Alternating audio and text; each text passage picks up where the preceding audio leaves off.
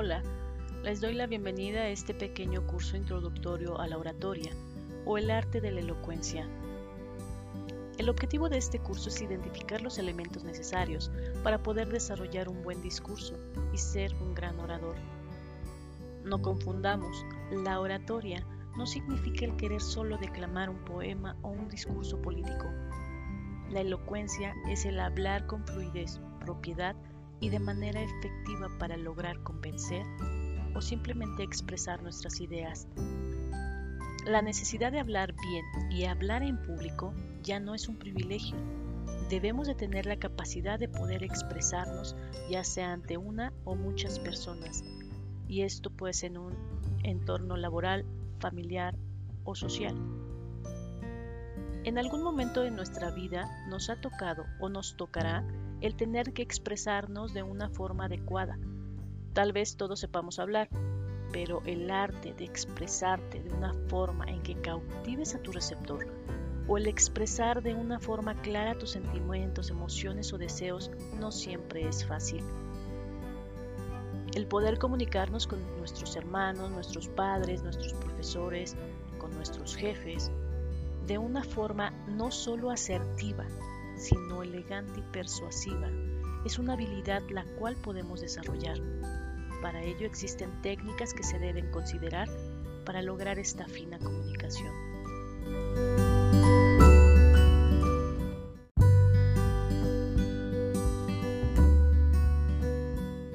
Empecemos por el primer paso. ¿Qué es la oratoria? Por definición, la oratoria es el arte de hablar en público, el objetivo de nuestro mensaje siempre estará enfocado a dos elementos, persuadir y conmover. Persuadir para lograr que el auditorio entre en la misma sintonía para hacer algo pensar sobre algo. Conmover es entrar en los sentimientos del auditorio para que sientan esa empatía con lo que estás diciendo o haciendo. Es importante puntualizar que el orador no nace, se hace. Se hace a base de esfuerzo, se hace a base de estudios, de práctica. Si bien todos tenemos diferentes capacidades para expresarnos en público, todos podemos desarrollar nuestros talentos para ser mejores comunicadores. La oratoria nos va a permitir ponernos ante cualquier público y engancharlos en nuestra plática.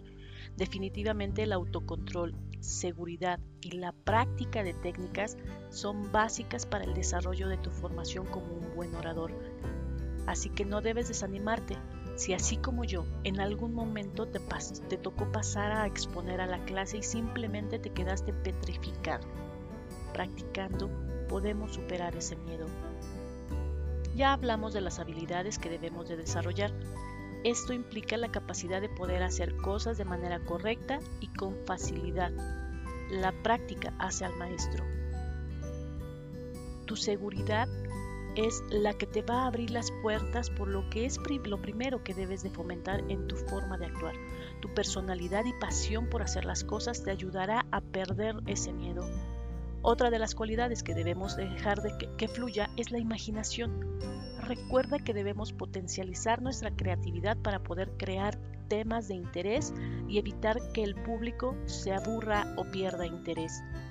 Para esto también es necesario considerar nuestra claridad de expresar ideas. No basta decir mucho, sino decirlo concreto y digerible para nuestro público.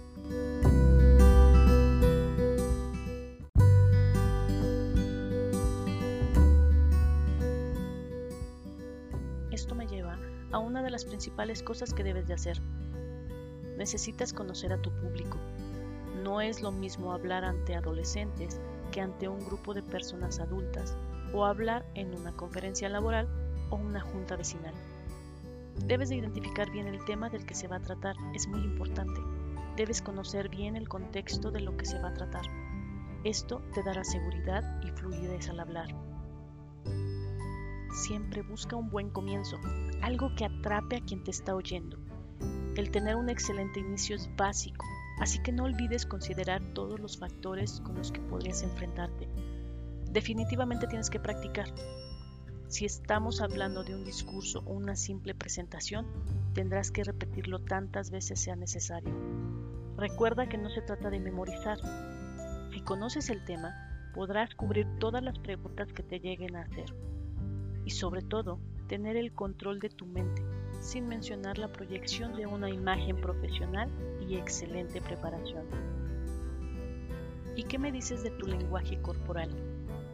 Sabemos que muchas veces nuestro cuerpo nos puede traicionar, así que deberás practicar mucho tu lenguaje no verbal y movimientos de todo tu cuerpo, sobre todo las manos, que muchas veces enfatizan lo que vamos diciendo y la realidad es que muchas veces no sabemos qué hacer con ellas. El público se fija mucho en nuestras manos, así que no está de más que practiques, ya que no se trata de hacer grandes movimientos ni tener las manos todo el tiempo metidas en la bolsa.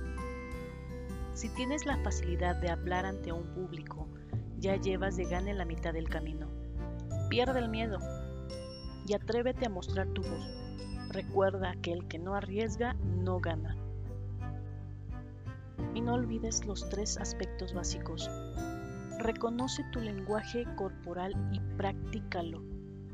Identifica a qué público quieres llegar y estúdialo traza una estrategia de cómo vas a llegar a ellos y a partir de ahí podemos trabajar en el desarrollo de tu tema. No te pierdas el siguiente capítulo en donde vamos a hablar, entre otras cosas, de la modulación de la voz, la diferencia entre la voz de la garganta y voz de diafragma. No te lo pierdas. Gracias y hasta pronto.